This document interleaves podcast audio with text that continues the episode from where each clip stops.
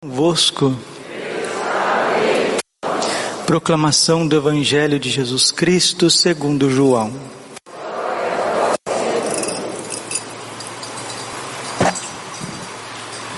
Naquele tempo, muitos dos discípulos de Jesus que o escutavam disseram: Esta palavra é dura, quem consegue escutá-la? Sabendo que seus discípulos estavam murmurando por causa disso mesmo, Jesus perguntou: Isto vos escandaliza? E quando virdes o filho do homem subindo para onde estava antes? O espírito é que dá a vida, a carne não adianta nada.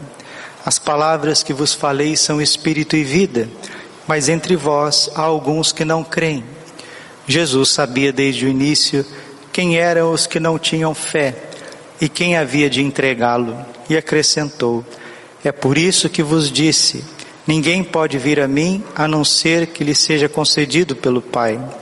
A partir daquele momento, muitos discípulos voltaram atrás e não andavam mais com ele. Então Jesus disse aos doze: Vós também vos quereis ir embora? Simão Pedro respondeu: A quem iremos, Senhor? Tu tens palavra de vida eterna nós cremos firmemente e reconhecemos que Tu és o Santo de Deus. Palavra da salvação. Ave Maria, cheia de graça, o Senhor é convosco. Bendita sois vós entre as mulheres, bendito é o fruto do vosso ventre, Jesus.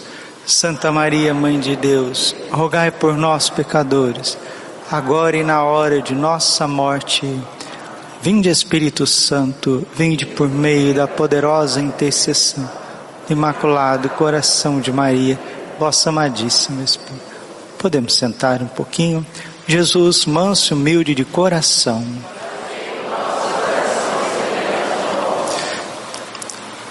Neste domingo, a liturgia, a palavra de Deus, o Espírito Santo, a divina providência, a ação divina em nós nos chama a coerência. O Evangelho não é tanto exigente, ele é coerente. Não pode ser exigente que um marido queira sua esposa só para ele. Isso não é exigência, isso é coerência. Não pode ser exigência que uma esposa queira queira o seu marido só para ela. Isso não é coerência, isso é exigência, não é exigência, é coerência. Não pode ser exigência demais um trabalhador chegar no final do mês querer o salário dele integral. Alguém vem pagando pela metade ou faltando um terço. Isso não é muito exigente da parte do trabalhador, é simplesmente coerência. Deus quer a nossa coerência, porque as coisas, quando são para o nosso lado, se falta centavos, a gente já fica meio bravinho, né? Se falta, ah, eu comprei foi 4 metros de pano, veio 3 metros e 85, eu já não fico bem, né? Eu vou pôr gasolina, ah, eu coloquei 25 litros de gasolina, eu paguei por 25 litros e só tinha 22 litros e meio. Ah, mas é capaz de eu chamar até o exército para fazer alguma coisa. Mas quando é com Deus, né?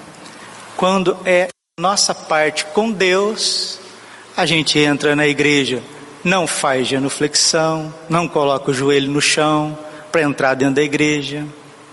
Na hora de sair também não faz genuflexão. Quando é a missa do final de semana, que a gente vem na missa do domingo, vem para receber o corpo e o sangue do nosso Senhor Jesus Cristo, Muitos também não procuram a confissão para receber o corpo e sangue de Cristo. Aí alguns dizem até assim consigo mesmo: Ah, eu, tô, eu não estou podendo comungar, eu tô, tô, tô precisando fazer uma confissão. Mas essa confissão nunca que vem, nunca que vem, né? Aí se alguém tem uma responsabilidade com você, você quer que essa responsabilidade, né? Alguém te prometeu alguma coisa, tem que ser naquele dia, tem que ser naquela hora mas tratando da nossa resposta para com Deus, a gente fala que Deus é duro demais, que os mandamentos de Deus são muito exigentes, muito difíceis. e não é nada disso.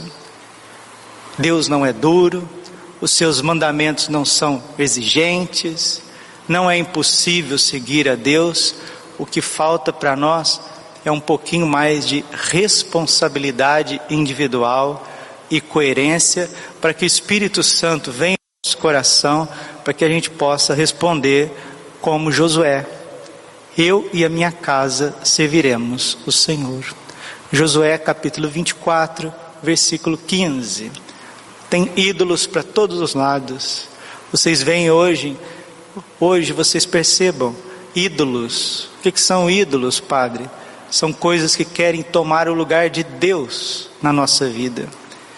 Os jovens podem ter muitos ídolos, até as crianças podem ter ídolos. Homem de ferro, Homem-Aranha, né? sei lá, Super-Homem, e tem os ídolos das meninas, né? Pois vem a adolescência, não falta ídolos, né? Tem até um, programa, um programa que chama Ídolos, né? Aí vem os ídolos da adolescência, ídolos do futebol, ídolos da música, ídolos artísticos. Quantas vezes os animais são ídolos para as pessoas? Tem gente que cuida mais de cachorro, de gato, do que da própria alma. Tem gente que tem mais carinho, mais afeição a animaizinhos do que com o irmão, a irmã, do que o corpo e o sangue de nosso Senhor Jesus Cristo, que está presente no Santíssimo Sacramento e precisa do nosso amor, precisa do nosso carinho, do nosso cuidado. Ídolos vão vindo por todos os lados. Depois o homem fica adulto, ele pode fazer da sua profissão um ídolo, né? Pode se tornar um, a profissão dele pode se tornar o centro da vida dele. E aonde está o teu tesouro, lá estará o teu coração, disse nosso Senhor Jesus Cristo. Por mais lícito que sejam as nossas profissões, seja advogado, seja médico, professor, vendedor, seja o que for, nós não podemos colocar os ídolos na frente de Deus. Por quê? Porque é justamente essas coisas que nos tiram o foco da eternidade que nos tiram o foco do coração de Jesus, que faz com que a religião fique pesada. Seguir Jesus não é pesado, seguir Jesus não é tristonho, enfadonho, é uma alegria. Quando a gente olha para a vida dos santos, que não tinham ídolos porque renunciavam, a gente vê uma perfeita alegria permeando o segmento deles. Vejam, por exemplo, São Francisco e Santa Clara de Assis. Que alegria em servir Jesus. São João da Cruz, Santa Teresa, o beato Carlo Acutis. Quantos jovens, os pastorzinhos de Fátima, crianças, Bernadette, que viu Nossa Senhora em Lourdes. Bernadette às vezes estava tristonha no canto da casa e a irmã dela dizia: Que foi contigo, Bernadette? Você parece que está triste hoje. Ela falou: Não, não estou triste. Mas, mas o que está acontecendo? É porque eu não vejo a hora de partir deste mundo. Mas você quer morrer, Bernadette? Sim, de certa forma eu quero morrer, para voltar a ver a beleza da minha mãe no céu. Uma criança, uma adolescente que não via a hora de partir deste mundo para ver de novo o rosto de Nossa Senhora no céu. Isso é religião católica. Agora, os discípulos em torno de Jesus achavam que o mandamento de Jesus era pesado demais, né? era exigente demais. Quem pode suportar esse mandamento? Esse homem está dizendo que vai dar o seu corpo como comida. Ele está dizendo que vai dar o seu sangue como bebida. E se nós não comermos a sua carne e não bebermos o seu sangue, nós não teremos a vida em nós. Ah, isso é demais para nós. Aí Jesus olhou para os discípulos, para os apóstolos, e disse para eles, e está dizendo para mim hoje, Padre Braulio, para você: você quer também ir embora? Você quer, você acha que isso é difícil? Um homem casar com a sua esposa e viver em santo matrimônio, isso é coisa muito difícil, impossível, para poder receber o corpo e sangue de Cristo. Que um padre viva o seu celibato na integralidade para poder celebrar santamente a missa, o santo sacrifício, para distribuir o corpo e sangue de Cristo para as pessoas? Se você ainda é solteiro, solteira, você acha que é difícil esperar a hora certa do matrimônio para você poder viver aquilo que é próprio do, do matrimônio? Os mandamentos de Deus não são difíceis. Somos nós que, influenciados pelo tentador, queremos conciliar o bem e o mal ao mesmo tempo. Esse é o grande problema do cristianismo hoje. As pessoas não querem matar, não querem roubar, não querem entrar em esquemas de, de destruição, de corrupção, mas ninguém é de ferro. Então eu dou um jeito de conciliar o segmento de Jesus Cristo com o pecado. E assim eu vou vivendo a minha vida. E muitas vezes os pastores, sacerdotes, bispos, evangelizadores, aqueles que estão à frente das coisas, que precisam ser coerentes para levar as pessoas também à coerência, fazem vistas grossas e nós estamos vendo o cristianismo passar por uma anemia, por uma crise muito grande, e essa crise é moral, essa crise é de vida, e a palavra está dizendo hoje. João 6,63 as minhas palavras, o meu evangelho, são espírito e vida. Ou seja, Jesus, ele não ensina algo teórico, é vida, é concreto. 1 João, capítulo 2, versículo 6. Todo aquele que diz permanecer nele deve viver como ele viveu. E Jesus não tem, meus irmãos, vida dupla. Nossa Senhora não tem vida dupla. São José não tem vida dupla vamos viver a coerência do Evangelho, porque é nessa coerência que vai brotar a alegria. Filipenses capítulo 4, versículo 4. Alegrai-vos no Senhor, repito, alegrai-vos, não vos inquieteis com nada, o Senhor está próximo. Coloca a tua vida em dia, coloca a tua vida em dia. Olha para o amor misericordioso de Jesus, aberto na cruz, derramando para você, coloque em dia. Faça um exame de consciência, faça uma boa confissão. Se for preciso pedir perdão, peça perdão. Ah, mas já pedi uma vez, duas vezes. Perdoa. Quantas vezes, Senhor, devemos perdoar? Até sete vezes? Se, se o meu irmão pecar contra mim, não te digo sete, Pedro, mas até setenta vezes sete. Perdoa mais uma vez. Peça perdão. Veja se você está rezando o seu texto todos os dias. Veja se você está rezando bem o seu texto todos os dias. Coloque sempre no teu dia um tempo para você rezar, rezar com a palavra de Deus. São Jerônimo dizia: quem desconhece a Bíblia, desconhece Jesus Cristo. Quem ignora as sagradas escrituras, ignora Cristo. E nós fomos criados, segundo Santo Inácio de Loyola, para conhecer adorar e servir a Deus, assim salvar-se. Ontem foi de São Pio X, estava lendo uma encíclica dele, e ele dizendo dessa desastrosa ignorância religiosa que levam as almas ao inferno. Oséias capítulo 4, versículo 1. Não há conhecimento de Deus na terra. Os homens andam cambaleando daqui para ali, sem saber de onde vêm e para onde vão. Oséias 4:6. O meu povo se perde por falta de conhecimento. E o Papa São Pio X, nessa encíclica maravilhosa, falando da doutrina cristã, ele diz: é preciso que venham pastores segundo o coração de Deus, que apacentará o povo com sabedoria e doutrina e amor.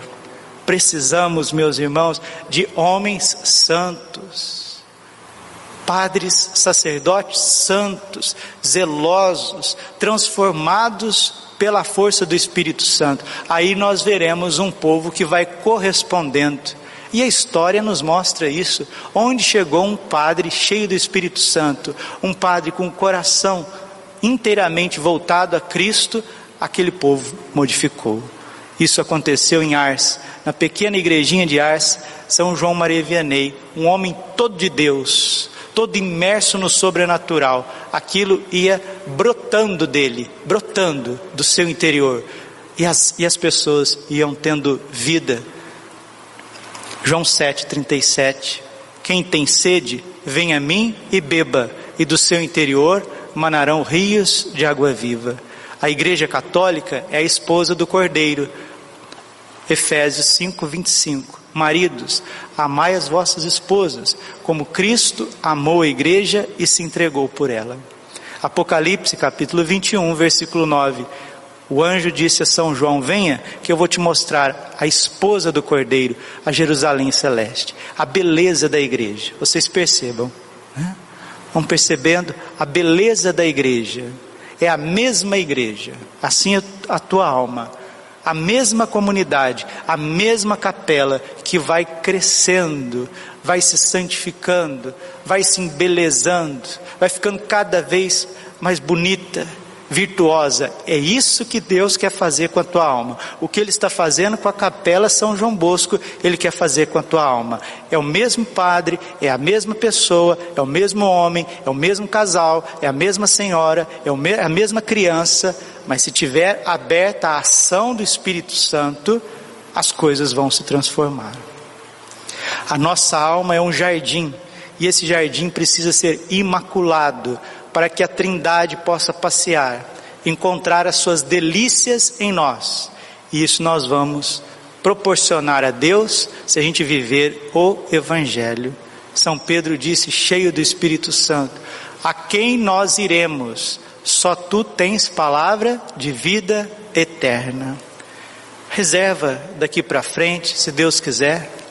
Vamos arrumando a capela para que seja uma capela de adoração que o Santíssimo Sacramento seja o centro dessa capela, e não só da capela, do teu coração.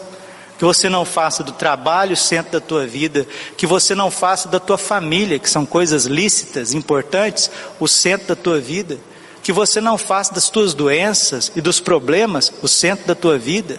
Que você não faça da política, do esporte, ou então daquilo que precisa resolver, igreja, o centro da tua vida que o centro da tua vida, dos teus olhos, que a tua face possa resplandecer o Santíssimo Sacramento.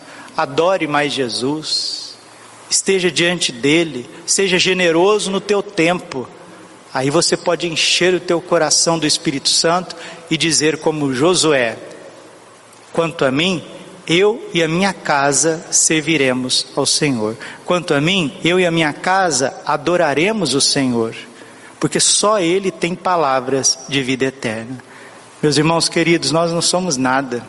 Quando a gente vai fazer uma cirurgia, quando a gente vai extrair um dente, a gente percebe o quanto que nós somos frágeis. Quando nós somos atingidos por um pequeno vírus, como esse que está aí, nós percebemos a nossa miséria e a morte e a eternidade e o juízo e a responsabilidade de cada ato que a gente fez aqui nesta terra vai nos acompanhar por toda a eternidade.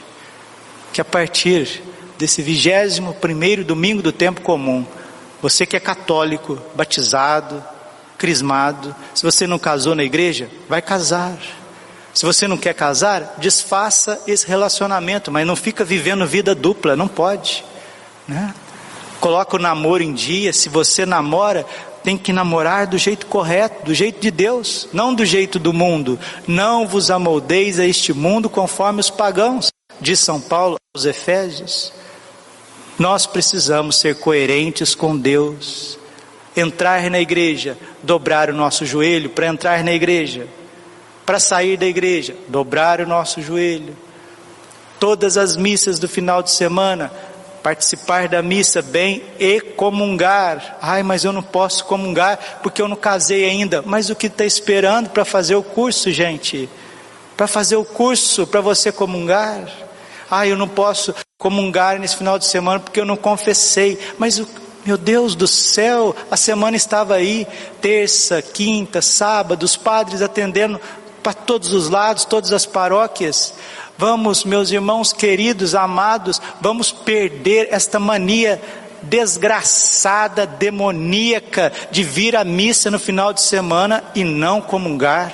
Não comungar porque eu não posso comungar. Não, não é que você não pode comungar. Você está comungando o pecado. Você está dizendo, eu quero ficar no pecado. O pecado é mais importante para mim do que Jesus no Santíssimo Sacramento. Por isso que não confessou. A verdade é essa.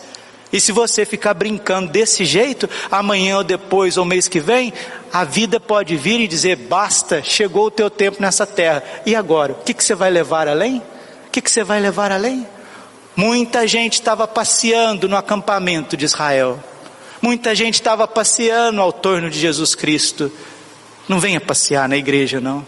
Venha para salvar a tua alma. Que Nossa Senhora, São José, Nossa Senhora Rainha, hoje é dia de Nossa Senhora Rainha, que ela seja rainha do teu coração. Onde que Nossa Senhora é rainha, Jesus é rei. O Santíssimo Sacramento é rei e o pecado não toca, porque pecado é isso. Pecado é isso. Eu vou fazer do meu jeito, viu Deus? Desculpa falar assim, só para vocês entenderem. Eu vou fazer do meu jeito. É do meu jeito. Você vai esperar aí, o tanto que tiver que esperar. Isso é pecado. Pecado é orgulho. Pecado é ação orgulhosa do demônio, e ele está no nosso coração. E se nós não formos humildes e não nos convertermos, nós vamos ficar ditando para Deus como ele precisa ser, como ele deveria ser. Basta com isso, basta com isso, de uma vez por todas. Glória ao Pai, ao Filho e ao Espírito Santo, como era no princípio, agora e sempre. Coração imaculado de Maria, confiança, saúde. São Miguel Arcanjo, defendei-nos no combate, seja o nosso refúgio contra a maldade e as ciladas do demônio. Ordene-lhe Deus, instantemente pedimos. E vós, príncipe da milícia celeste, pela virtude divina, precipitai o inferno a Satanás, todos os espíritos malignos que andam pelo mundo para perderem as almas. Senhor, tem de piedade de nós. Jesus Cristo, tem de piedade de nós. Senhor, tem de piedade de nós. Jesus Cristo, ouvi-nos. Jesus Cristo, atendei-nos.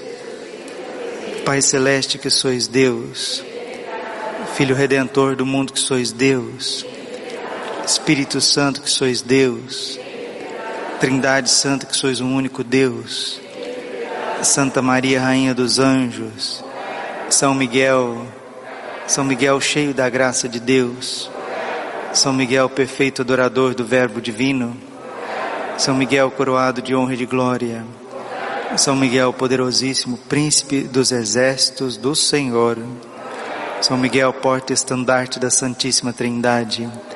São Miguel, guardião do paraíso. São Miguel, guia e consolador do povo israelita.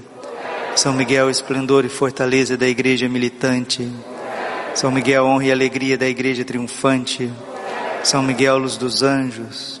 São Miguel, baluarte dos cristãos. São Miguel, força daqueles que combatem pelo estandarte da cruz. São Miguel, luz e confiança das almas no último momento da vida. São Miguel, confiança dos, dos moribundos. São Miguel, socorro muito certo. São Miguel, nosso auxílio em todas as adversidades. São Miguel, arauto da sentença eterna. São Miguel, consolador das almas que estão no purgatório. São Miguel, a quem o Senhor incumbiu de receber as almas que estão no purgatório. São Miguel, nosso príncipe, São Miguel, nosso advogado, Cordeiro de Deus que tirar os pecados do mundo, Cordeiro de Deus tirar os pecados do mundo, Cordeiro de Deus tirar os pecados do mundo. Rogai por nós, glorioso São Miguel, príncipe da Igreja de Jesus Cristo. E Senhor Jesus, santificai-nos por uma bênção sempre nova e concedei-nos por intercessão de São Miguel essa sabedoria que nos ensina a juntar riquezas no céu e a trocar os bens do tempo presente pelos da vida eterna. Vós que viveis e reinais por todos os séculos dos séculos. Nos consagramos a Ti, São Miguel, a nossa vida, o nosso coração, nossa família, nossa paróquia, nossa capela. Ó Príncipe nobilíssimo dos anjos, valoroso guerreiro do Altíssimo, zeloso defensor da glória do Senhor, terror dos espíritos rebeldes, amor e delícia de todos os anjos justos, meu diletíssimo arcanjo São Miguel, desejando eu fazer parte do número dos vossos devotos e servos, a vós hoje me consagro, me dou e ofereço, ponho a mim próprio, a minha família e tudo que me pertence debaixo da vossa poderosíssima proteção. É pequena a oferta do meu serviço, sendo como sou um miserável pecador, mas vós engrandecereis o afeto meu coração. Recordai-vos que de hoje em diante estou debaixo do vosso sustento, e deveis assistir-me em toda a minha vida e obter-me o perdão dos meus muitos e graves pecados, a graça de amar de todo o coração o meu querido Salvador Jesus Cristo, a minha Mãe Maria Santíssima, obtém-me aqueles auxílios que me são necessários para conquistar a coroa da vida eterna. Amém. A Nossa Senhora Rainha dos Anjos, Augusta Rainha dos Céus, soberana Mestra dos Anjos, vós que desde o princípio recebeste de Deus o poder e a missão de esmagar a cabeça de Satanás, nós vô-lo pedimos humildemente. Enviai as vossas legiões celestes, e sobre vossa ordem e vosso poder elas persigam os demônios, combatendo-os por toda a parte, reprimindo-lhes a insolência e lançando-os no abismo. Quem como Deus, ó Mãe de bondade e ternura, vós sereis sempre o nosso amor e a nossa esperança. Ó Mãe Divina, enviai os santos anjos para nos defenderem e repelir para longe de nós o cruel inimigo. Santos anjos e arcanjos, defendei-nos e guardai-nos. Santo anjo do Senhor.